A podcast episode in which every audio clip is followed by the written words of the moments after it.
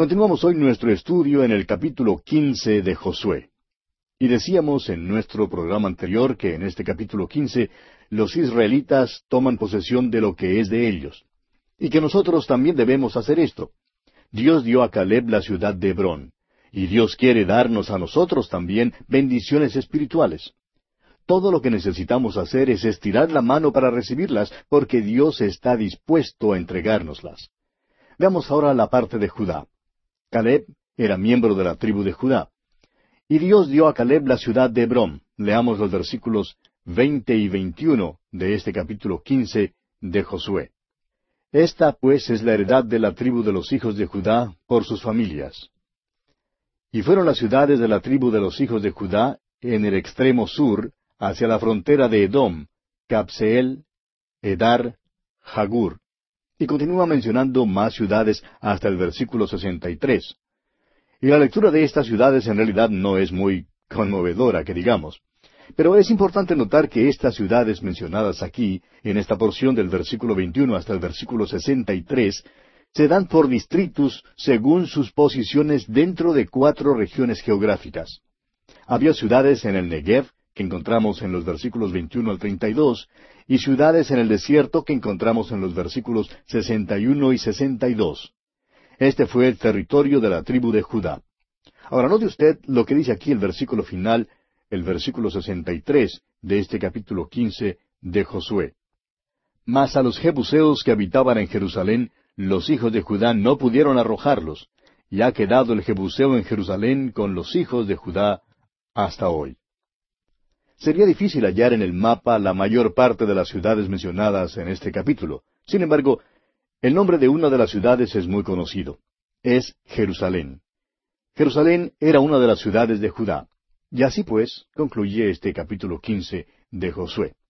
Pasamos ahora al capítulo dieciséis. En este capítulo 16 tenemos los límites generales de los hijos de José, el límite de la heredad de Efraín, y los cananeos no son conquistados. En la repartición de la tierra, los levitas no se consideraban como una de las doce tribus. No se les dio ningún territorio. La herencia de ellos fue el sacerdocio de Jehová. José, uno de los hijos de Jacob, tenía dos hijos, Efraín y Manasés, los cuales fueron contados como una tribu. La mitad de la tribu de Manasés se quedó en el lado oriental del Jordán. La otra mitad de la tribu de Efraín tomó posesión de su territorio al otro lado del Jordán. Leamos entonces los primeros cuatro versículos de este capítulo dieciséis de Josué. Tocó en suerte a los hijos de José desde el Jordán de Jericó hasta las aguas de Jericó hacia el oriente, hacia el desierto que sube de Jericó por las montañas de Betel y de Betel sale a Luz y pasa a lo largo del territorio de los arquitas hasta Atarot, y baja hacia el occidente al territorio de los jafletitas, hasta el límite de Bet Orón, la de abajo, y hasta Geser, y sale al mar. Recibieron pues su heredad los hijos de José, Manasés y Efraín. Ahora en los versículos cinco hasta el nueve encontramos el límite del territorio de los hijos de Efraín por sus familias. Y concluye este capítulo 16, como concluyó el capítulo anterior, por donde notamos que los hijos de Judá no pudieron expulsar de Jerusalén a los jebuseos. Tampoco los efrainitas expulsaron a los cananeos que moraban en Geser. El versículo diez del capítulo 16 dice, Pero no arrojaron al cananeo que habitaba en Geser, antes quedó el cananeo en medio de Efraín hasta hoy y fue tributario. Pasamos ahora al capítulo 17. En este capítulo tenemos el territorio de Manasés. Los cananeos son expulsados, y los hijos de José obtienen otro territorio. Hay un incidente extraordinario aquí en este capítulo 17 relacionado con los hijos de José y de Efraín en particular. Leamos el versículo 14 de este capítulo 17 de Josué. Y los hijos de José hablaron a Josué diciendo, ¿Por qué nos has dado por heredad una sola suerte y una sola parte, siendo nosotros un pueblo tan grande y que Jehová nos ha bendecido hasta ahora? Efraín se quejaba porque no había recibido un territorio más grande. El hecho es que a Efraín le fue dado solamente como la mitad de lo que recibió Manasés. Había mucha gente en la tribu de Efraín. Josué era de esta tribu, y los efraínitas probablemente creyeron que él haría algo para ayudarles. Sin embargo, Josué no hizo nada. La tierra que ellos heredaron era montañosa y escabrosa, y no quedaron nada satisfechos. Ahora leamos el versículo quince de este capítulo diecisiete de Josué. Y Josué les respondió, Si sois pueblo tan grande, subid al bosque y haceos desmontes allí en la tierra de los fereceos y de los refaitas, ya que el monte de Efraín es estrecho para vosotros. Si usted viaja por esa región hoy en día, amigo oyente, notará que los cerros están desnudos. ¿Qué se hicieron los árboles? Bueno, los enemigos que han llegado a ese país por los siglos han prácticamente desnudado por completo los cerros. Hay una gran campaña en Israel ahora mismo para plantar árboles en aquella región. Los árboles crecerán allí porque esa tierra una vez estuvo cubierta de ellos. En los tiempos del Señor Jesucristo, el monte de los olivos también estaba cubierto de árboles. Si solo hubiera habido un grupito de árboles como hay hoy en día, los principales sacerdotes, los escribas y los ancianos no habrían tenido ninguna dificultad en encontrar a Cristo y a sus seguidores en el monte. Pero Judas tuvo que guiarlos por la jungla de árboles para poder señalarles exactamente dónde estaba nuestro Señor. Ahora la respuesta que Josué dio a su propia tribu fue una respuesta noble. Él dijo, Tú eres gran pueblo y tienes gran poder. No tendrás una sola parte, sino que aquel monte será tuyo según lo vemos en los versículos 17 y 18. Les está diciendo que si quieren tener más territorio, tendrán que luchar para recibirlo. Les está diciendo que deben dejar de quejarse y salir a tomar posesión de más tierra. Si ellos quieren tener más territorio, tendrán que ir y conquistarlo. Es decir, que les costará algo. Es por eso que tantos cristianos, amigo oyente, son tan pobres se quejan acerca de su suerte en la vida y no toman posesión de sus muchas bendiciones espirituales que tienen a su disposición. Este es el problema en nuestras iglesias. Es hora, amigo oyente, de dejar de quejarnos y de tomar posesión de más tierra. Una vez un predicador muy famoso salió de vacaciones. Era un predicador muy conocido y el domingo asistió a la iglesia en el pueblo donde se encontraba de vacaciones. El predicador joven dio uno de los sermones de ese predicador famoso, un sermón que había sido editado, y lo dio casi palabra por palabra. Cuando el joven salió del púlpito, se paró en la puerta para saludar a los miembros de la congregación al salir ellos. Dio la mano al famoso predicador que había venido para pasar vacaciones y la visita le preguntó, Joven, yo me gocé mucho del sermón esta mañana. ¿Cuánto tiempo pasó usted preparándolo? Pues, contestó el predicador joven, Pasé unas tres horas en prepararlo.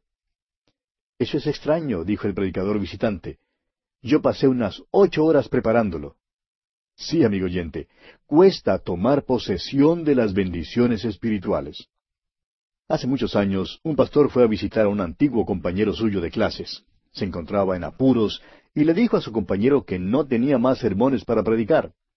Su colega le preguntó cuánto tiempo pasaba estudiando y cuánto tiempo pasaba en la preparación de sus mensajes. El pastor contestó que no pasaba mucho tiempo estudiando y que pasaba como una hora preparando sus sermones. Ese era su problema. Su amigo le dijo que era necesario invertir más tiempo en preparar sus mensajes. Para tomar posesión de las bendiciones espirituales, amigo oyente, hay que trabajar con ahínco. Pero recuerde usted que hay un enemigo, hay gigantes en la tierra, y Satanás hará todo lo posible para hacerle tropezar. En cierta ocasión un alumno de un seminario se quejó a su profesor en cuanto a un libro que le había sido asignado para leer. Le dijo, Rector, nos ha asignado una porción que es muy seca. El profesor le respondió, Pues mójela con un poquito del sudor de su frente. Y Josué está diciéndole aquí a su tribu, No vengáis aquí para quejaros. Hay mucha tierra que tomar. Salid y conquistadla. Leemos ahora en el versículo 16 de este capítulo 17 de Josué, y los hijos de José dijeron, No nos bastará a nosotros este monte, y todos los cananeos que habitan la tierra de la llanura tienen carros cerrados, los que están en Betseán y en sus aldeas, y los que están en el valle de Jezreel. Fíjese usted que enseguida los efrainitas dicen que no pueden tomar la tierra. Y vamos a ver ahora la respuesta de Josué en los versículos 17 y 18 de este capítulo 17 de Josué. Entonces Josué respondió a la casa de José, a Efraín y a Manasés, diciendo, Tú eres gran pueblo y tienes grande poder, no tendrás una sola parte, sino que aquel monte será tuyo, pues aunque es bosque, Tú lo desmontarás y lo poseerás hasta sus límites más lejanos, porque tú arrojarás al cananeo, aunque tenga carros cerrados y aunque sea fuerte.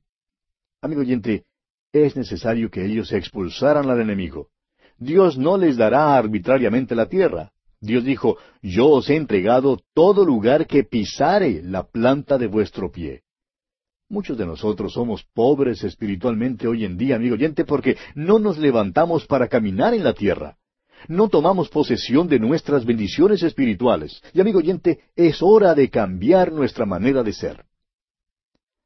Y así concluye el capítulo 17 de Josué. Llegamos ahora al capítulo 18. En este capítulo se levanta el tabernáculo en Silo. Se describe lo demás de la tierra y se reparte en siete partes. Josué reparte la tierra así por territorios.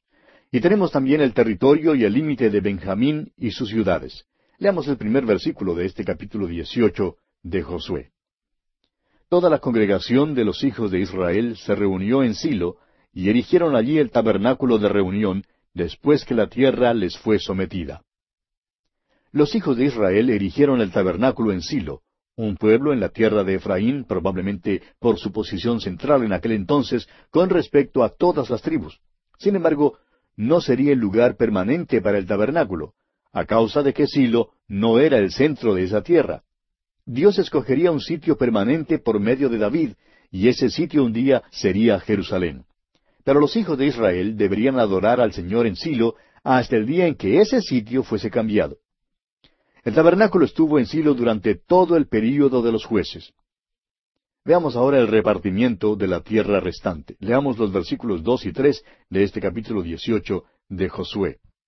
Pero habían quedado de los hijos de Israel siete tribus, a las cuales aún no habían repartido su posesión. Y Josué dijo a los hijos de Israel, ¿Hasta cuándo seréis negligentes para venir a poseer la tierra que os ha dado Jehová, el Dios de vuestros padres? Siete de las tribus estaban allí sin hacer nada. Dijeron a Josué, ¿qué te parece la tierra? ¿Cuál territorio nos darás a nosotros? Y Josué les dijo, Os ha sido dado cierto territorio, entrad y tomad posesión de vuestra tierra. ¿Por cuánto tiempo más pensáis esperar? Dios nos hace la misma pregunta a nosotros, amigo oyente nos ha dado muchas bendiciones espirituales, pero nosotros somos tardos cuando se trata de tomar posesión de ellas. Ahora, después de que Josué mandó a las tribus a que tomaran posesión de lo que les había sido dado, empezaron a salir y a tomar su tierra. Y esto, amigo oyente, es lo que nos corresponde hacer a nosotros. Debemos tomar posesión del amor de Dios y de su bondad y su misericordia. Debemos avanzar para tomar posesión de lo que es nuestro. Ahora, la tribu de Benjamín recibió su heredad entre la tierra de Judá y las tribus de Efraín y Manasés. Y así llegamos ahora al capítulo 19 de Josué. En este capítulo tenemos los territorios de Simeón, Zabulón, Isaacar, Aser, Neftalí y Dan. Los hijos de Israel le dan una heredad a Josué. Veamos en primer lugar los territorios de Simeón, Zabulón, Isaacar, Aser, Neftalí y Dan. Después de sacar la primera suerte, que correspondió a la tribu de los hijos de Benjamín, como ya lo vimos en el capítulo anterior, dice entonces el versículo uno del capítulo diecinueve de Josué, La segunda suerte tocó a Simeón para la tribu de los hijos de Simeón conforme a sus familias, y su heredad fue en medio de la heredad de los hijos de Judá. Este capítulo da una continuación de la repartición de la tierra entre las tribus de Israel. La mayoría de las guerras se han acabado. Hemos visto que a Judá le fue dada preferencia especial porque era la tribu real. Será en esta tribu, al centro de esta tierra, que el rey escogerá la capital religiosa y política de la nación. David fue el rey que hizo la selección y la ciudad que escogió fue Jerusalén. La tribu de Simeón tenía su heredad en el extremo austral de la heredad de Judá. La tribu de Zabulón recibió una porción rodeada de tierra, es decir, sin costas, en la parte inferior de Galilea. La herencia de Isaacar se extendía desde el monte Tabor hacia el occidente hasta el sur del mar de Galilea. También incluía el territorio en la región costanera desde la parte norte del monte Carmelo hasta la región de Tiro y Sidón. La tribu de Neftalí se estableció en la región de la Alta y la Baja Galilea Oriental. El territorio de Dan estaba ubicado entre Benjamín y el mar Mediterráneo. Más tarde, algunos danitas emigraron al norte y se establecieron cerca de la parte norteña de Neftalí. Este capítulo 19 de Josué revela cuánto detalle dio Dios con respecto a Israel y a la tierra. La tierra prometida y el pueblo van juntos. Dios no tan solo les dio la tierra de Canaán, sino también les dio a cada tribu una región en particular. Dio a cada tribu cierta parte de la tierra. Dios tenía interés en cada individuo y su posesión. De este capítulo podemos sacar una lección admirable, y es que Dios tiene interés en la vida personal y privada de cada uno de nosotros. Él sabe que a usted y a mí, amigo oyente, nos gusta cierto libro. Un día alguien dijo que quería salir al desierto para estar solo. Dijo, quiero alejarme de todo. Un vecino que le escuchaba le recordó que él no podría esconderse de Dios. Dios le estaría esperando allá en el desierto. Sí, amigo oyente, Dios sabe dónde estamos en cada momento. No hay lugar en donde podamos escondernos de Él. Esto es algo de lo cual nunca debemos olvidarnos. Y pasamos ahora a considerar la heredad especial que Josué recibió. Avancemos hasta el versículo 49 y leamos hasta el final del capítulo, el versículo 51. Y después que acabaron de repartir la tierra en heredad por sus territorios, dieron los hijos de Israel heredad a Josué, hijo de Nun, en medio de ellos. Según la palabra de Jehová, le dieron la ciudad que él pidió, Timnatsera, en el monte de Efraín. Y él reedificó la ciudad y habitó en ella. Estas son las heredades que el sacerdote Eleazar y Josué, hijo de Nun, y los cabezas de los padres entregaron por suerte en posesión a las tribus de los hijos de Israel en Silo, delante de Jehová, a la entrada del tabernáculo de reunión, y acabaron de repartir la tierra. Uno creería que porque Josué era un hombre de Dios, un hombre que había guiado con mucho éxito a los hijos de Israel contra los cananeos, y que había salido victorioso, que los israelitas le darían permiso de escoger primero cualquier sitio que deseara tener para establecerse allí. Pero no sucedió así. Los israelitas no le ofrecieron ningún sitio especial donde establecerse. Josué hizo su propia selección. Fue un lugar llamado Timnat Sera, que quedaba a unos pocos kilómetros de Silo. Era un lugar árido y uno de los sitios peores que Josué pudo haber escogido. Y nos recuerda esto de Abraham y Lot cuando volvieron a la tierra de Canaán después de estar en Egipto. Abraham dijo a Lot, Escoge tú cualquiera porción que quieras, y yo me quedaré con lo que sobra. Lot escogió lo mejor y dejó lo peor a Abraham. Este incidente muestra el carácter de estos hombres. Josué escogió la tierra que era semejante al desierto. Y esto ciertamente revela su carácter.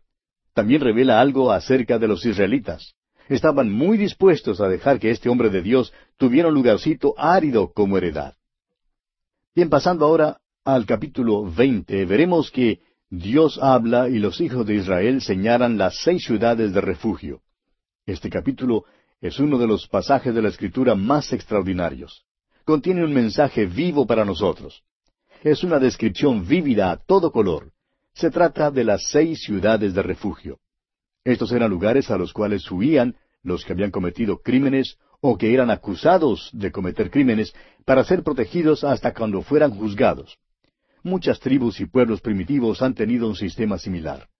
Y parece que esta fue una idea que fue transmitida por los siglos de una generación a otra. La necesidad de tener las ciudades de refugio se declara allá en el capítulo 21 de Éxodo, versículo 13, donde leemos, Mas el que no pretendía herirlo, sino que Dios lo puso en sus manos, entonces yo te señalaré lugar al cual ha de huir. Este versículo particular habla en cuanto al asesino. Hay dos clases de asesinato, el homicidio sin premeditación, casual, y el homicidio premeditado. El homicidio sin premeditación es el asesinato accidental de otra persona. El homicidio premeditado es el asesinato planeado o pensado de antemano. Bien, amigo oyente, desafortunadamente nuestro tiempo ha concluido ya, así es que tenemos que detenernos aquí por hoy. Pero Dios mediante continuaremos en nuestro próximo programa.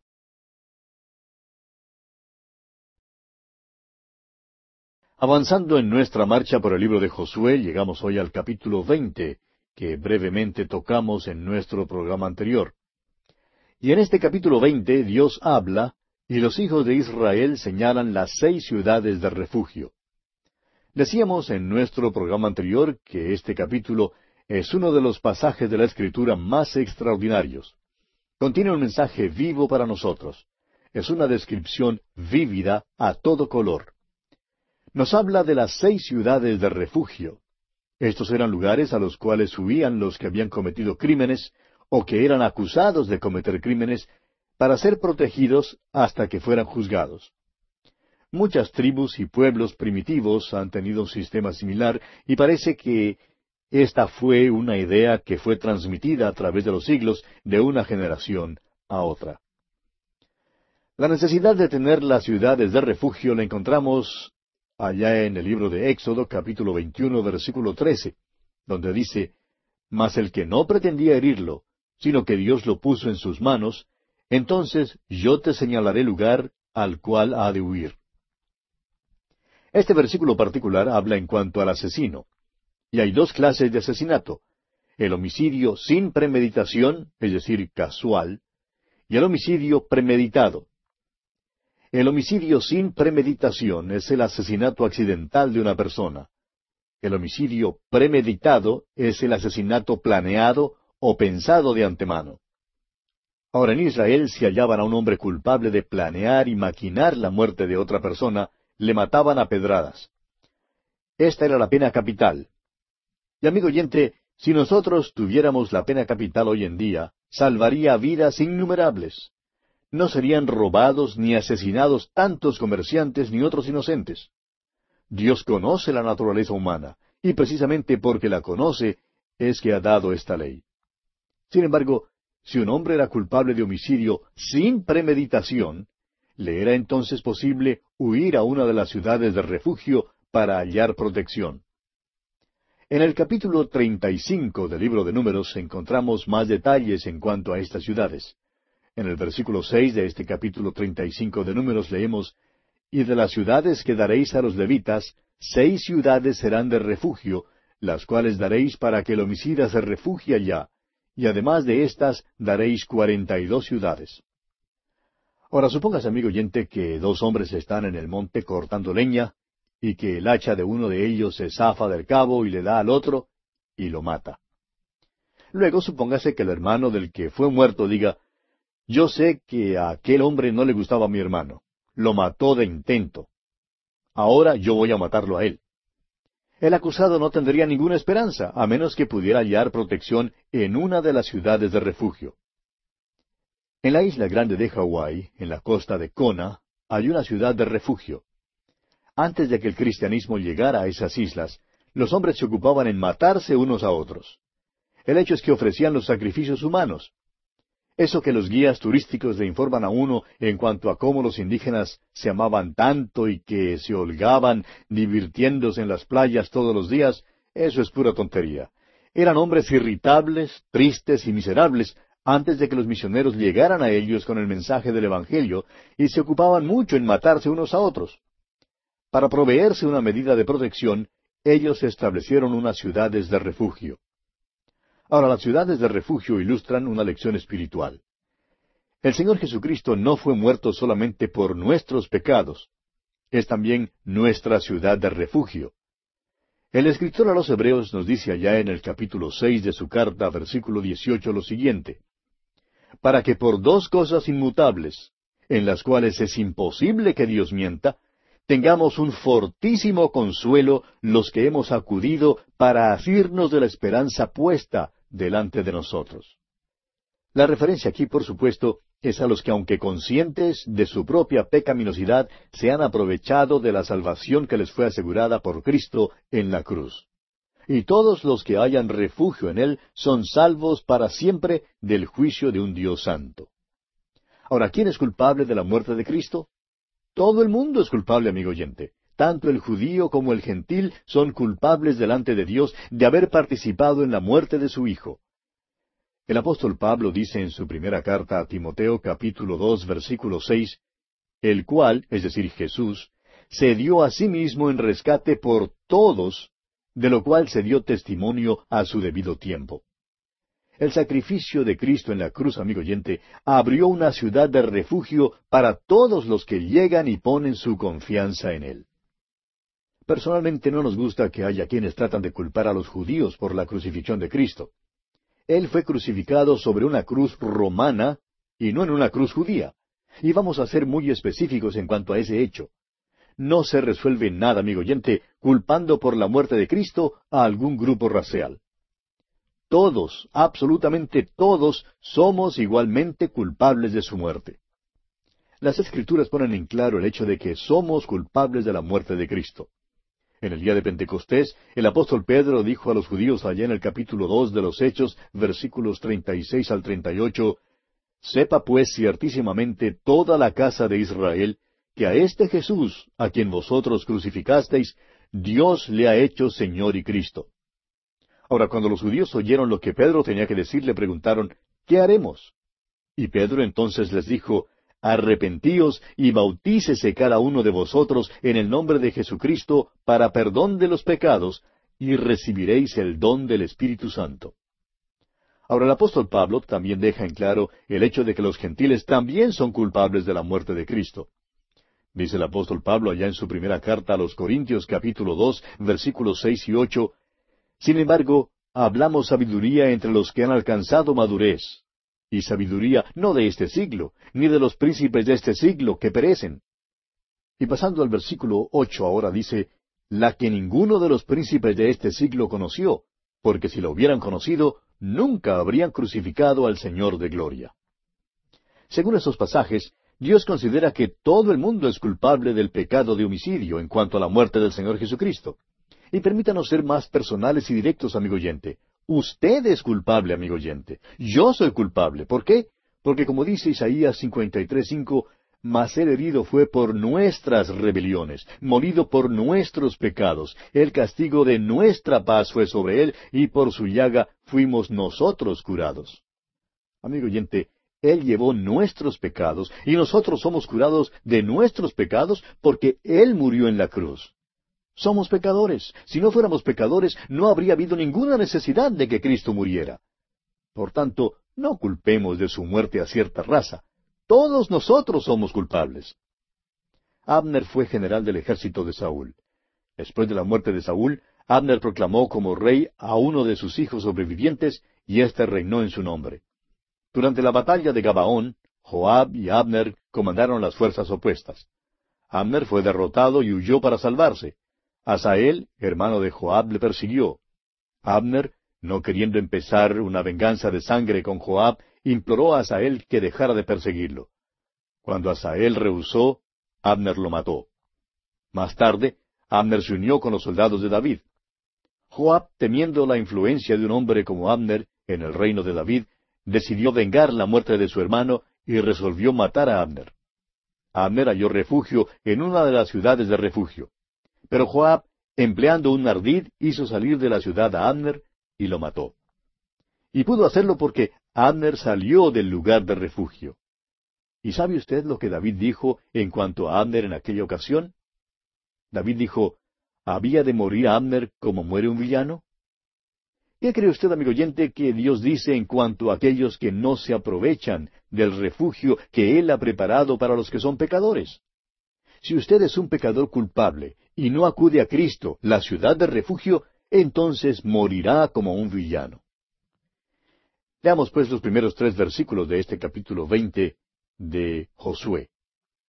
Habló Jehová a Josué diciendo, Habla a los hijos de Israel y diles, Señalaos las ciudades de refugio, de las cuales yo os hablé por medio de Moisés, para que se acoja allí el homicida que matare alguno por accidente y no a sabiendas, y os servirán de refugio contra el vengador de la sangre.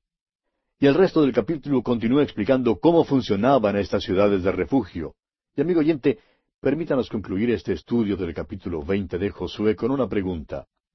¿Ha huido usted a Jesús para encontrar refugio? En Él hay protección. Él quita su culpa. ¿Qué capítulo más maravilloso es este, amigo oyente? Y pasamos ahora al capítulo veintiuno. En este capítulo se da por sorteo cuarenta y ocho ciudades de las otras tribus a los levitas. Dios les dio la tierra y reposo a los israelitas conforme a su promesa. A los levitas no se les dio ningún territorio como se les dio a las otras tribus. Se les dio ciudades para que pudieran oficiar de sacerdotes para el pueblo, porque ellos constituían la tribu sacerdotal. Los primeros tres versículos de este capítulo 21 de Josué nos dice que los jefes de los padres de los levitas vinieron al sacerdote Eleazar, a Josué hijo de Nun, y a los cabezas de los padres de las tribus de los hijos de Israel. Y les hablaron en Silo, en la tierra de Canaán, diciendo, Jehová mandó por medio de Moisés que nos fuesen dadas ciudades donde habitar, con sus ejidos para nuestros ganados. Entonces los hijos de Israel dieron de su propia herencia a los levitas, conforme al mandato de Jehová, estas ciudades con sus ejidos. Y los versículos siguientes hasta el versículo cuarenta y dos nos dan el nombre de las ciudades que cada tribu dio a los levitas. Al parecer, los israelitas tenían un problema suburbano también en aquel entonces. Los levitas debían recibir ciudades donde vivir desde Dan en el norte hasta Beerseba en el sur. Los levitas serían esparcidos por toda la tierra. Ahora el versículo 43 de este capítulo 21 de Josué dice, De esta manera dio Jehová a Israel toda la tierra que había jurado dar a sus padres, y la poseyeron y habitaron en ella. Y en los últimos dos versículos de este capítulo 21 de Josué, tenemos el cumplimiento de la promesa de Dios de darles reposo. Veamos entonces los versículos 44 y 45 de este capítulo 21 de Josué. Y Jehová les dio reposo alrededor, conforme a todo lo que había jurado a sus padres, y ninguno de todos sus enemigos pudo hacerles frente, porque Jehová entregó en sus manos a todos sus enemigos. No faltó palabra de todas las buenas promesas que Jehová había hecho a la casa de Israel, todo se cumplió. Los hijos de Israel habían ocupado solamente un pequeño segmento de la tierra que Dios les había prometido dar. Ahora, si van a conseguir más tierra, pues tendrán que ir y tomar posesión de ella. Todavía permanece la misma regla de que todo lugar que pisare la planta de sus pies sería de ellos.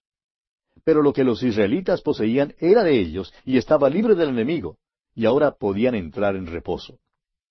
Y este es el reposo que para nosotros hoy en día es el reposo de la redención. Es el reposo que usted y yo, amigo oyente, necesitamos desesperadamente. Vivimos en una edad de mucha tensión. Hay muchas presiones y si hay una cosa que el cristiano ordinario necesita es entrar en el reposo que Dios le ha provisto. Los hijos de Israel no podían entrar en la tierra prometida bajo la jefatura de Moisés a causa de su incredulidad. Se vieron obligados a vagar por el desierto durante cuarenta años y no entraron en reposo.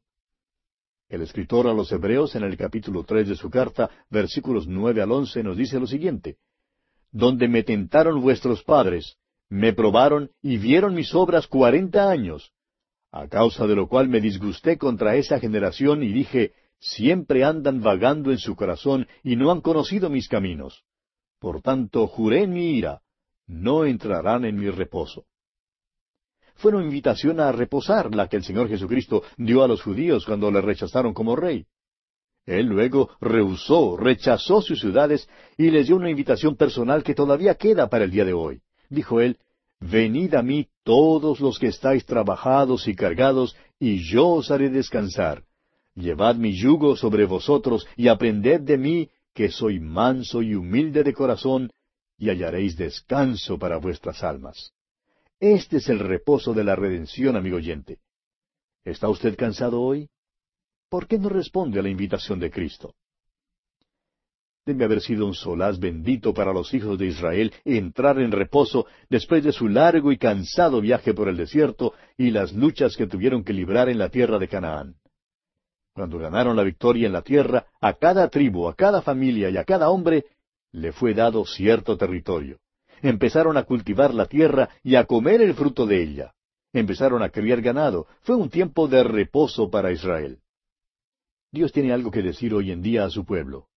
El escritor a los Hebreos dice en el capítulo cuatro de su carta, versículos nueve al once, Por tanto, queda un reposo para el pueblo de Dios, porque el que ha entrado en su reposo también ha reposado de sus obras como Dios de las suyas.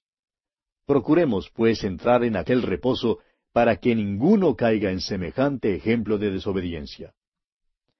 Y avanzamos ahora al capítulo 22. En este capítulo se envía a las dos tribus y media a casa con una bendición. edifican el altar de grande apariencia, y los israelitas se ofenden por el altar. Al continuar nuestro estudio por el libro de Josué, creemos que es necesario hacer una distinción entre la Biblia, que ha sido escrita a nosotros, y la que ha sido escrita para nosotros. Una de las primeras lecciones que debemos aprender al leer la Biblia es que toda escritura es para nosotros, pero que toda la escritura no es dirigida a nosotros.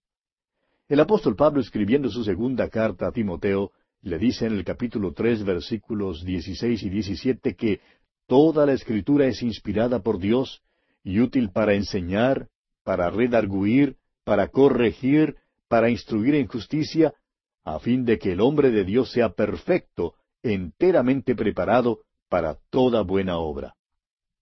Ahora, en el libro de Josué, por ejemplo, tenemos que el Señor le dijo a Josué, dentro de tres días pasaréis el Jordán. Ese es un ejemplo de una escritura que es para nosotros pero que no está dirigida a nosotros. Pues ninguno de nosotros tenemos planes de cruzar el Jordán durante los próximos tres días. Permítanos, amigo oyente, dirigir su atención nuevamente hacia algo que ya hemos discutido. Cuando los israelitas pasaron el Jordán, su paso habló de la muerte y la resurrección de Cristo. El apóstol Pablo nos dice en su carta a los Romanos capítulo seis versículo cuatro que somos sepultados juntamente con él para muerte por el bautismo, a fin de que como Cristo resucitó de los muertos por la gloria del Padre, así también nosotros andemos en vida nueva. Cuando los israelitas pasaron el Jordán, llegaron a ser ciudadanos de la tierra prometida. De ese tiempo en adelante serían identificados para siempre con esa tierra. Ahora, en el momento en que salieron de la tierra prometida, se constituyeron en judíos errantes. Pero mientras estén en la tierra, es suya, es de ellos. Bien, amigo oyente, nuestro tiempo ha concluido por hoy, así es que tenemos que detenernos aquí.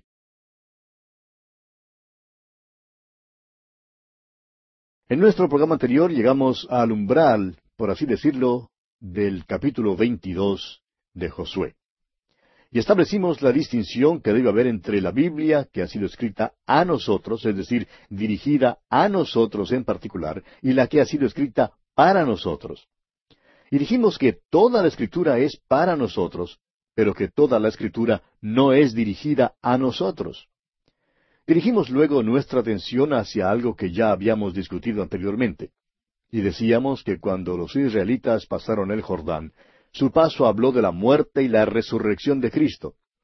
El apóstol Pablo en su carta a los Romanos capítulo seis versículo cuatro nos dice que somos sepultados juntamente con Cristo para muerte por el bautismo, a fin de que como Cristo resucitó de los muertos por la gloria del Padre, así también nosotros andemos en vida nueva. Ahora, cuando los israelitas pasaron el Jordán, llegaron a ser ciudadanos de la tierra prometida y allí en adelante serían identificados para siempre con esa tierra prometida. Ahora, en el momento en que salieron de la tierra prometida, se constituyeron en judíos errantes. Pero mientras estén en la tierra, es suya, es decir, es de ellos. Como usted recordará, las dos tribus y media no aceptaron su herencia en aquella tierra con las otras tribus. Se quedaron al otro lado del Jordán, es decir, al lado oriental. Podían tomar posesión de la tierra que quisieran tener si solo enviaban a sus ejércitos a la tierra prometida para ayudar a conquistarla. Y eso fue lo que hicieron. Y cuando la batalla fue ganada, entonces regresaron a casa. Los primeros tres versículos de este capítulo 22 de Josué nos dicen entonces, Entonces Josué llamó a los Rubenitas, a los Gaditas y a la media tribu de Manasés, y les dijo, vosotros habéis guardado todo lo que Moisés, siervo de Jehová, os mandó, y habéis obedecido a mi voz en todo lo que os he mandado. No habéis dejado a vuestros hermanos en este largo tiempo hasta el día de hoy, sino que os habéis cuidado de guardar los mandamientos de Jehová, vuestro Dios. Poco antes de salir las dos tribus y media, Josué las llama para una reunión y las alama por haber hecho un buen trabajo. Les dice que han hecho lo correcto en ayudar a sus hermanos. Y luego les da una amonestación aquí en el versículo cinco y dice, Solamente que con diligencia cuidéis de cumplir el mandamiento y la ley que Moisés, siervo de Jehová, os ordenó, que améis a Jehová vuestro Dios, y andéis en todos sus caminos, que guardéis sus mandamientos, y le sigáis a él, y le sirváis de todo vuestro corazón y de toda vuestra alma. Josué amonesta a estas tribus a seguir el sistema mosaico, aunque han escogido morar al otro lado del Jordán. Ahora, después de que Josué les amonesta en cuanto a su deber, les despide con una bendición. Leamos el versículo seis de este capítulo veintidós de Josué. Y bendiciéndoles, Josué los despidió y se fueron a sus tiendas. Ahora, cuando las dos tribus y media volvieron a sus tiendas, dice aquí el versículo diez de este capítulo veintidós de Josué, y llegando a los límites del Jordán, que está en la tierra de Canaán, los hijos de Rubén y los hijos de Gad y la media tribu de Manasés edificaron allí un altar junto al Jordán, un altar de grande apariencia.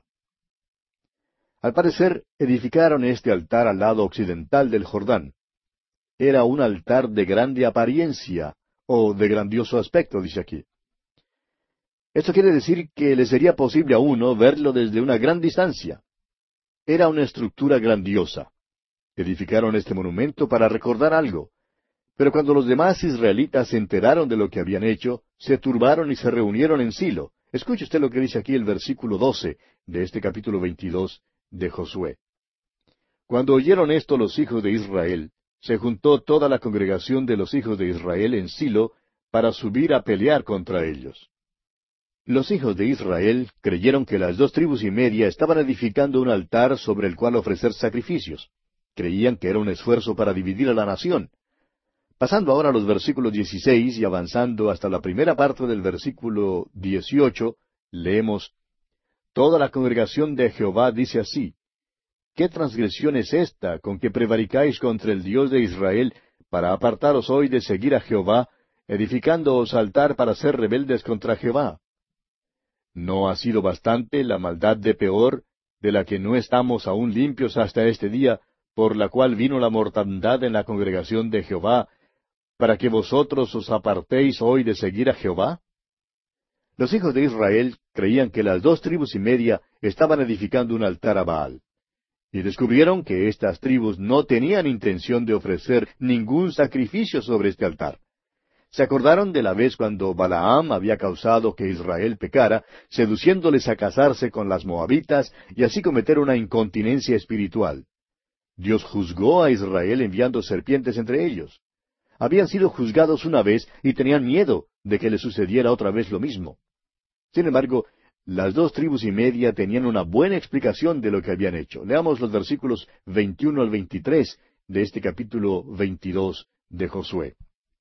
Entonces los hijos de Rubén y los hijos de Gad y la media tribu de Manasés respondieron y dijeron a los cabezas de los millares de Israel, Jehová Dios de los dioses, Jehová Dios de los dioses, Él sabe y hace saber a Israel. Si fue por rebelión o por prevaricación contra Jehová, no nos salves hoy. Si nos hemos edificado altar para volvernos de en pos de Jehová, o para sacrificar holocausto u ofrenda, o para ofrecer sobre él ofrendas de paz, el mismo Jehová nos lo demande. No habían edificado un altar sobre el cual ofrecer sacrificios. El altar era simplemente un recuerdo de que todavía pertenecían a la nación de Israel. Fue un modelo ampliado del altar del holocausto que se hallaba en el tabernáculo, pero no tenían intención alguna de ofrecer sacrificios en él. Ahora el versículo 24 dice, Lo hicimos más bien por temor de que mañana vuestros hijos digan a nuestros hijos, ¿qué tenéis vosotros con Jehová, Dios de Israel? Las dos tribus y media fueron sinceras en lo que habían hecho, y las otras nueve tribus y media aceptaron su explicación. Pasemos ahora al versículo 31. Y dijo Finés, hijo del sacerdote Eleazar, a los hijos de Rubén, a los hijos de Gad y a los hijos de Manasés, Hoy hemos entendido que Jehová está entre vosotros, pues que no habéis intentado esta traición contra Jehová. Ahora habéis librado a los hijos de Israel de la mano de Jehová. Los hijos de Israel se dieron cuenta de que habían sido precipitados en acusar a las dos tribus y media. ¿Y sabe usted, amigo oyente, que hay algunos cristianos hoy en día que a veces son bastante precipitados? Hablamos y hacemos las cosas que no debemos hablar y hacer y somos sinceros. Creemos que estamos defendiendo la palabra de Dios cuando en realidad no la estamos defendiendo. Los hijos de Israel simplemente se equivocaron al entrar en acción contra sus hermanos con pensamientos de guerra. Ahora pasando al versículo treinta y cuatro de este capítulo veintidós de Josué, leemos Y los hijos de Rubén y los hijos de Gad pusieron por nombre al altar Ed, porque testimonio es entre nosotros que Jehová es Dios. Al parecer la edificación de este altar parece una cosa buena y muchos comentaristas han puesto su sello de aprobación sobre ella. Pero una explicación superficial de este altar no es satisfactoria. Vamos a mirar en detalle este altar llamado Ed. En el tabernáculo había el altar de bronce. Ahora en el capítulo doce de Deuteronomio, versículo veintisiete dice, Y ofrecerás tus holocaustos, la carne y la sangre, sobre el altar de Jehová tu Dios y la sangre de tus sacrificios será derramada sobre el altar de Jehová tu Dios, y podrás comer la carne. Y en Éxodo capítulo 34 versículo 13 leemos estas palabras. Derribaréis sus altares y quebraréis sus estatuas y cortaréis sus imágenes de acera. Debía haber una sola excepción en Deuteronomio capítulo 27 versículos 4 al 8 donde a Israel se le manda a tomar doce piedras del Jordán y ponerlas como testimonio. Las dos tribus y media nunca pasaron el Jordán, y el río realmente las separó de sus hermanos. Este altar reconocía esta división. Este altar constituía la prueba evidente del hecho de que estaban divididos. Abrió paso para la división más tarde. Ahora se trata de una división entre el oriente y el occidente. Aquí están nueve tribus y media contra dos tribus y media, pero más tarde habría una división entre el norte y el sur, con las diez tribus en el norte contra las dos tribus en el sur. El altar en el tabernáculo habla de la persona y la crucifixión de Cristo.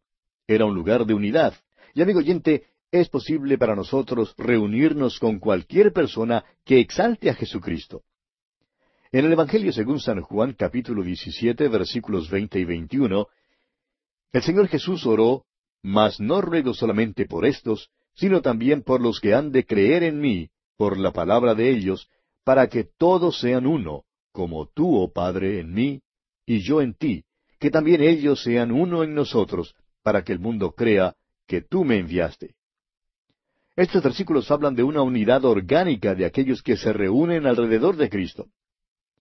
El altar habla de la muerte de Cristo como sacrificio. Las dos tribus y media habían edificado un altar incruento. Habían dividido a Israel. Hoy en día, el liberalismo ha dividido la iglesia. Han acusado a los fundamentalistas de ser cismáticos. Sin embargo, es el liberalismo el que se ha desviado de la cruz y de la deidad de Cristo. No les gusta un altar con sangre. Han levantado un ed. Adoran en un altar donde no se ofrece ningún sacrificio. Tienen un Cristo incruento. Son como las dos tribus y media se han desviado de la verdad. Nuestro Señor Jesucristo dijo allá en el capítulo siete del Evangelio según San Mateo, versículos dieciséis y diecisiete, Por sus frutos los conoceréis.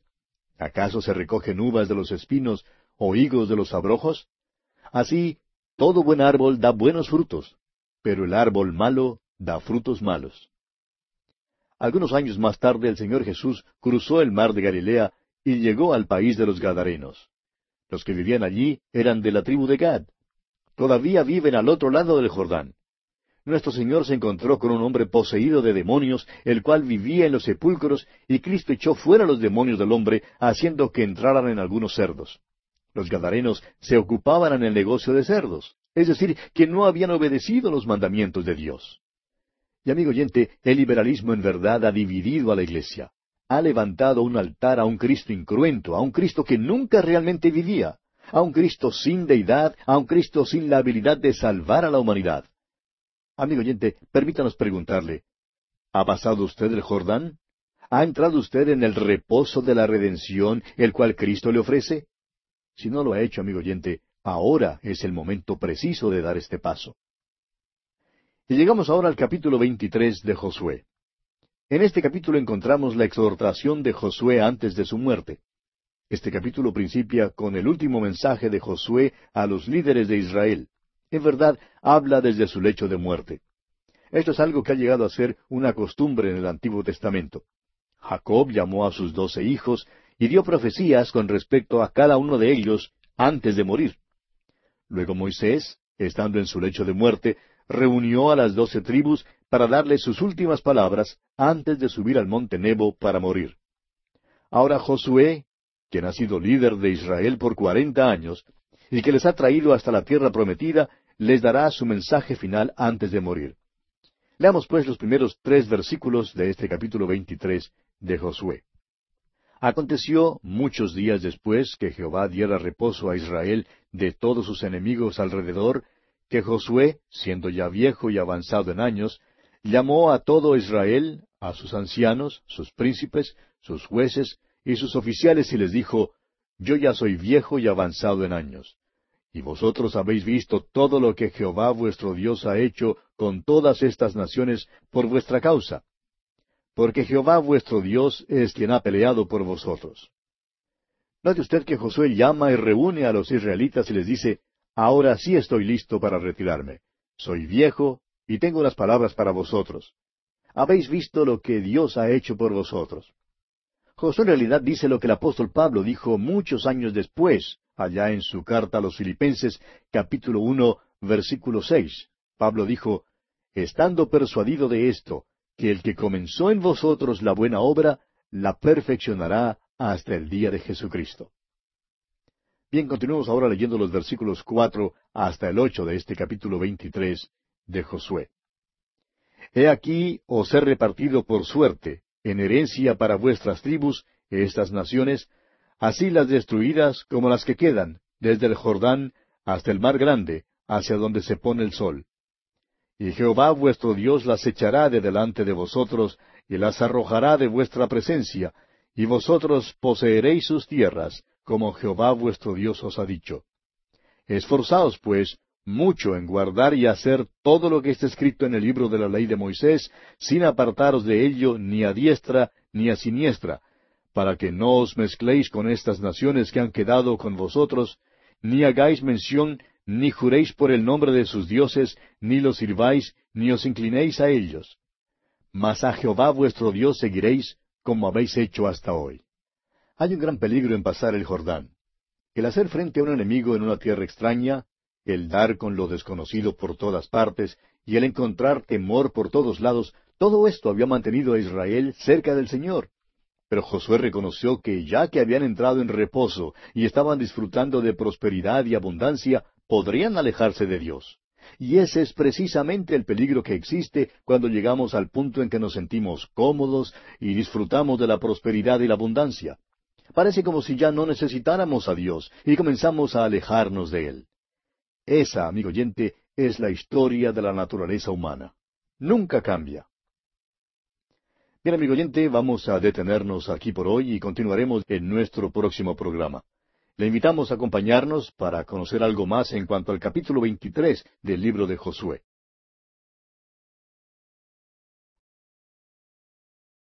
Proseguimos hoy nuestro estudio en el capítulo 23 del libro de Josué, que comenzamos en nuestro programa anterior.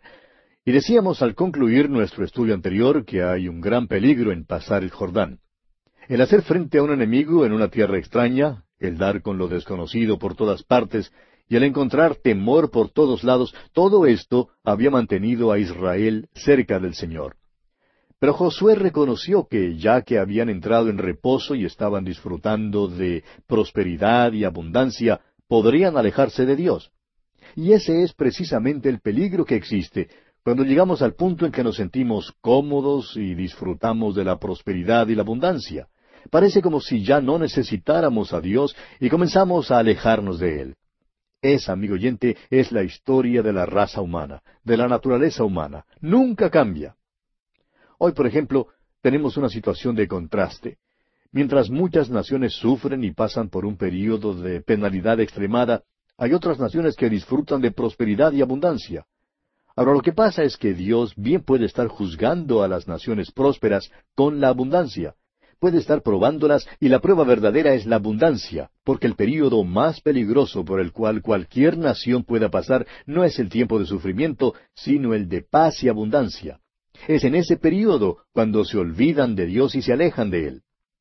Y es por eso que Josué amonesta a Israel y les dice, Dios ha hecho estas cosas maravillosas por ustedes. Ahora permanezcan cerca de Él y obedézcanle.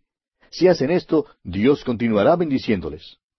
Luego les advierte lo que les sucederá si se apartan de su Dios. Veamos los versículos once al trece de este capítulo veintitrés de Josué. Guardad pues con diligencia vuestras almas, para que améis a Jehová vuestro Dios. Porque si os apartareis y os uniereis a lo que resta de estas naciones que han quedado con vosotros, y si concertareis con ellas matrimonios, mezclándoos con ellas y ellas con vosotros, sabed que Jehová vuestro Dios no arrojará más a estas naciones delante de vosotros, sino que os serán por lazo, por tropiezo, por azote para vuestros costados, y por espinas para vuestros ojos, hasta que perezcáis de esta buena tierra que Jehová vuestro Dios os ha dado. Josué les previene que si ellos se apartaban de Dios y le desobedecían, su juicio sería sobre ellos. Era así de sencillo, y continúa diciéndoles en los versículos quince y dieciséis, Pero así como ha venido sobre vosotros toda palabra buena que Jehová vuestro Dios os había dicho, también traerá Jehová sobre vosotros toda palabra mala, hasta destruiros de sobre la buena tierra que Jehová vuestro Dios os ha dado. Si traspasareis el pacto de Jehová vuestro Dios que Él os ha mandado, yendo y honrando a dioses ajenos e inclinándoos a ellos, entonces la ira de Jehová se encenderá contra vosotros, y pereceréis prontamente de esta buena tierra que Él os ha dado. Esta es más una predicción que una advertencia, amigo oyente. Como bien sabemos, esta predicción es ahora historia. Y bien haríamos nosotros en prestar atención a esta advertencia también. Hay muchos cristianos en nuestras iglesias que andan con una cara larga, no tienen gozo en sus vidas, parece que les hubiera picado un alacrán. Se quejan de no recibir respuesta a sus oraciones, les parece que Dios está muy lejos de ellos. Pero si hicieran un examen de sus propias vidas, se darían cuenta que son ellos los que se han alejado de Dios y que están viviendo para ellos mismos. Amigo oyente, no podemos esperar la bendición de Dios sobre nuestras vidas si no le somos fieles y no obedecemos su palabra. El escritor de la epístola a los Hebreos amonesta en el capítulo dos de su epístola, versículos uno al tres, diciendo Por tanto, es necesario que con más diligencia atendamos a las cosas que hemos oído, no sea que nos deslicemos. Porque si la palabra dicha por medio de los ángeles fue firme, y toda transgresión y desobediencia recibió justa retribución, ¿Cómo escaparemos nosotros si descuidamos una salvación tan grande? Si no prestamos atención y obedecemos todo lo que Dios nos enseña en su palabra, amigo oyente, nos exponemos al juicio de Dios. Y esto es lo que Josué está diciéndole al pueblo de Israel aquí. Y como la historia lo confirma, esta predicción se cumplió al pie de la letra. Llegamos ahora al último capítulo de este libro de Josué, el capítulo 24. En este capítulo Josué reúne una vez más a todo el pueblo y se presentan delante del Señor. Josué les habla y les da la reseña que Dios hace de la historia de ellos y de sus tratos misericordiosos con ellos. Tenemos también en este capítulo la renovación del pacto, la piedra del testimonio, la edad y muerte de Josué y la sepultura de los huesos de José. Josué reúne ahora a los hijos de Israel para una consagración y una consideración del pacto que Dios había hecho con ellos y que ellos habían hecho con Dios. Los primeros dos versículos de este capítulo 24 de Josué nos dicen, Reunió Josué a todas las tribus de Israel en Siquem, y llamó a los ancianos de Israel, sus príncipes, sus jueces y sus oficiales, y se presentaron delante de Dios. Y dijo Josué a todo el pueblo, Así dice Jehová, Dios de Israel, Vuestros padres habitaron antiguamente al otro lado del río, esto es, Taré, padre de Abraham y de Nacor, y servían a dioses extraños. En realidad no es Josué sino Jehová quien habla en esta porción de la Escritura, dando una mirada retrospectiva, o sea, una mirada hacia atrás, a sus tratos misericordiosos con los hijos de Israel desde el llamamiento de Abraham hasta la conquista de la tierra de Canaán.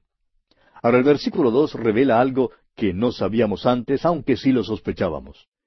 Cuando Dios llamó a Abraham de Ur de los Caldeos, le sacó de un hogar de idolatría. Taré, su padre, se nos dice aquí, servía a otros dioses. Ahora aquí surge la pregunta, ¿por qué escogió Dios a Abraham e hizo de él una nación? Bien, consideremos los antecedentes. Después de la torre de Babel, el hombre se alejó completamente del Señor. No fueron solamente unas pocas personas que volvieron las espaldas a Dios. Hubo una apostasía total. Ninguno servía a Dios, ni aun Taré, el padre de Abraham. Cuando Dios confundió el idioma, la gente se dispersó por todas partes y llevaron consigo un conocimiento del Dios vivo y verdadero, que es la razón por la cual aun las tribus paganas hoy tienen un conocimiento del verdadero Dios, aunque no le adoran. Hubo una apostasía total después de la Torre de Babel. Ahora, ¿qué puede hacer Dios que sea consistente con su persona, sus atributos y su carácter? Dios podía juzgar a la familia humana y quitarla de la tierra. Él podía haber hecho que la tierra fuese tan desolada como la luna si hubiera querido, pero no lo hizo. Él va a recobrar a la humanidad y va a comenzar con un hombre.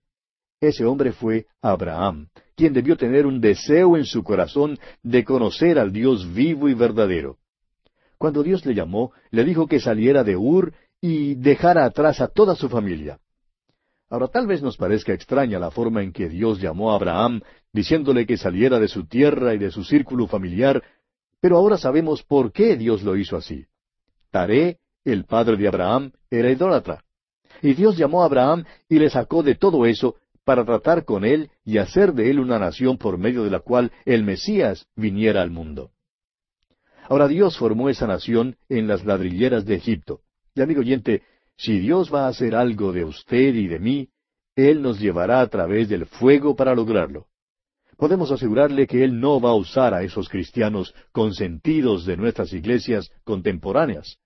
Hay tantos creyentes en la iglesia común y corriente hoy en día que ni siquiera saben lo que es ser fiel a Dios. No saben lo que es declararse a favor de Dios. Se apartan de una iglesia que enseña la Biblia y dentro de unos pocos meses se alejan de todo lo que han aprendido. ¿Por qué? Porque así es el corazón humano. Y Dios no va a usar a un cristiano mimado, consentido, que no tiene ese vivo interés de conocer y obedecer a Dios como lo hizo Abraham. Ahora Dios continúa hablando y dice en los versículos cinco al siete de este capítulo veinticuatro de Josué, Y yo envié a Moisés y a Aarón, y herí a Egipto, conforme a lo que hice en medio de él, y después os saqué. Saqué a vuestros padres de Egipto, y cuando llegaron al mar, los egipcios siguieron a vuestros padres hasta el mar rojo, con carros y caballería. Y cuando ellos clamaron a Jehová, él puso oscuridad entre vosotros y los egipcios, e hizo venir sobre ellos el mar, el cual los cubrió, y vuestros ojos vieron lo que hice en Egipto. Después anduvisteis muchos días en el desierto. Dios continúa recordándoles el cuidado que Él tuvo de ellos, librándoles de los amorreos que pelearon contra ellos y de Balaam quien trató de maldecirlos, trayéndolos a través del Jordán y librándolos de los habitantes de esa tierra que pelearon contra ellos. Y dice luego en el versículo trece, y os di la tierra por la cual nada trabajasteis, y las ciudades que no edificasteis, en las cuales moráis, y de las viñas y olivares que no plantasteis, coméis. El pueblo de Israel está ahora establecido en esa tierra. Pero debido a que no destruyeron la civilización que había allí, están rodeados de idolatría. Están en un verdadero peligro. José se da cuenta de esto y les amonesta a que hagan una verdadera dedicación a Dios, a que le entreguen sus vidas completamente. Escuche usted lo que les dice en los versículos catorce y quince de este capítulo veinticuatro de Josué. Ahora pues, temed a Jehová y servidle con integridad y en verdad, y quitad de entre vosotros los dioses a los cuales sirvieron vuestros padres al otro lado del río y en Egipto, y servid a Jehová.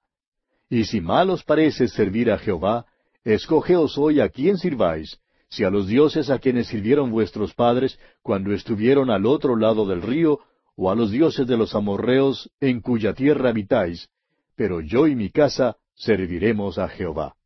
Cuanto más conozco a Josué, tanto más me agrada, mi oyente. A través de los años se ha mantenido a la sombra de Moisés, de modo que hasta pudiéramos pensar que es algo así como un Moisés en miniatura. Pero Josué es un hombre de gran importancia. Dios no se equivocó al escoger a este hombre. Aunque Josué es un hombre corriente, Este libro revela que un hombre corriente dedicado a Dios puede ser usado poderosamente por Dios. Josué le dice a la nación, ¿quieren volver a los dioses de sus padres, esos dioses paganos a quienes ellos sirvieron? ¿O quieren servir a los dioses de los amorreos? Ustedes pueden escoger a quién van a servir. Pero yo y mi casa hemos hecho nuestra elección. Nosotros vamos a servir a Jehová.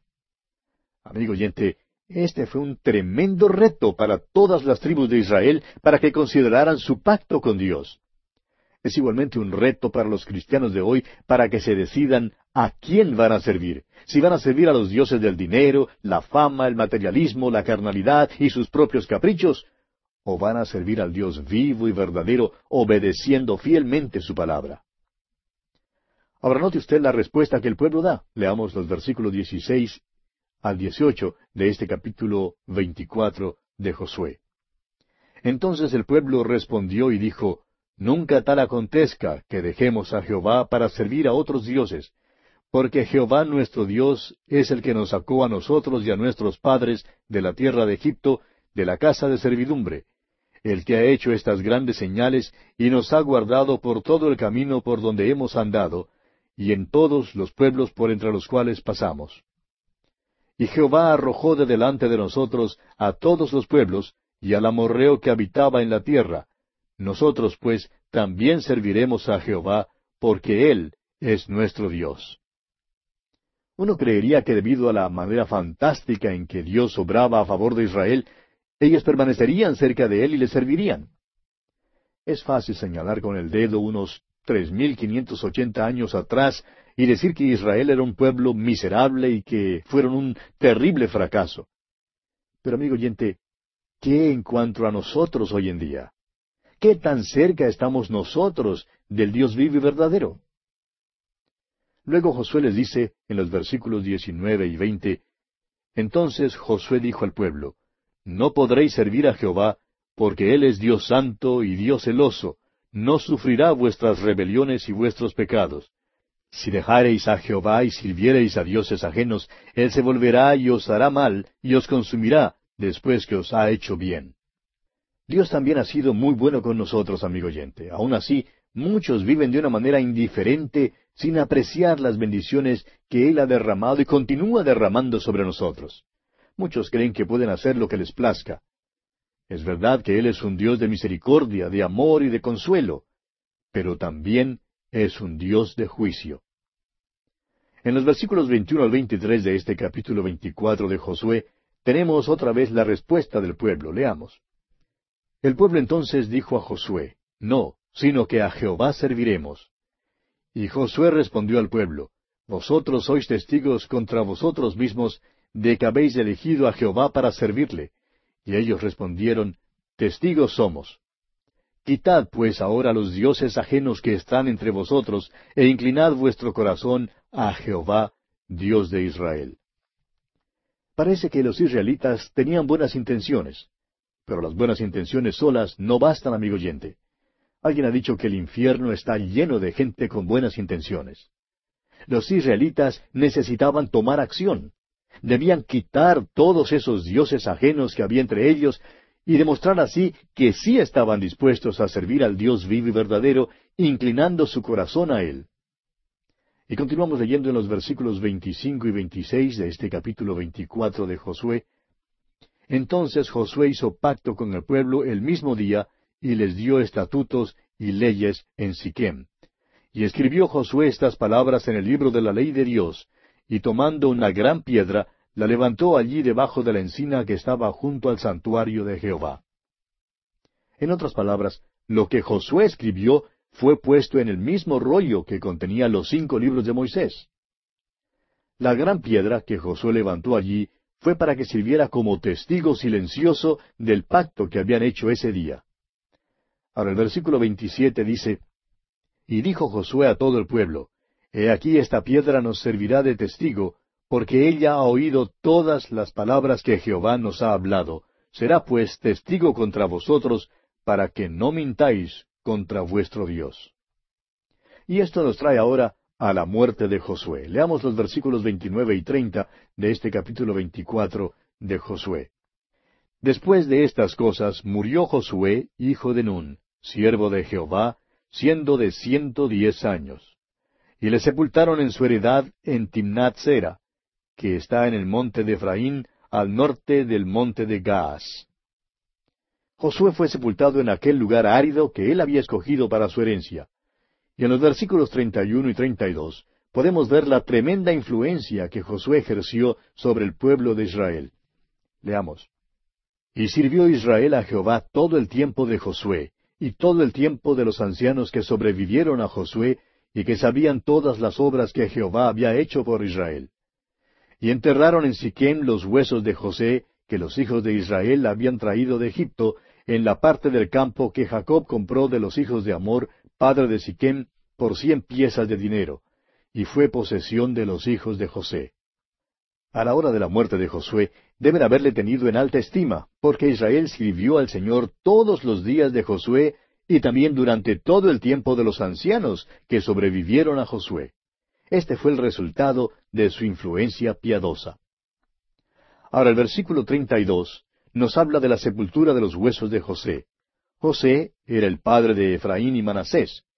Cuando los descendientes de estos hijos salieron de Egipto, sacaron con ellos los huesos de su padre y los llevaron por cuarenta años a través del desierto. Le habían prometido a José que sepultarían sus huesos en la tierra prometida. ¿Por qué? Porque allí era donde él esperaba ser levantado de los muertos. Luego, el versículo final de este capítulo veinticuatro de Josué, el versículo treinta y tres, dice, También murió Eleazar, hijo de Aarón, y lo enterraron en el collado de Finé, su hijo, que le fue dado en el monte de Efraín. Aarón fue el primer sacerdote que murió. Eleazar fue el segundo. El libro de Josué está limitado por la muerte. Principia con la muerte de Moisés y termina con las muertes de Josué y Eleazar. Lo que nos llama la atención en este versículo, amigo oyente, es el hecho de que sepultaron a Eleazar en el collado que pertenecía a Finés, su hijo, que le fue dado en el monte de Efraín. La pregunta es, ¿de dónde consiguió Finés esta tierra? Los sacerdotes no recibieron ningún terreno y sin embargo este hombre había adquirido una buena porción de propiedad raíz. Aquí vemos ahora un comienzo del alejamiento del Dios vivo y verdadero, el cual será obvio cuando lleguemos al estudio del libro de los jueces. Y así, amigo oyente, concluimos nuestro estudio del capítulo veinticuatro de Josué. Y con él termina también nuestro estudio del libro de Josué.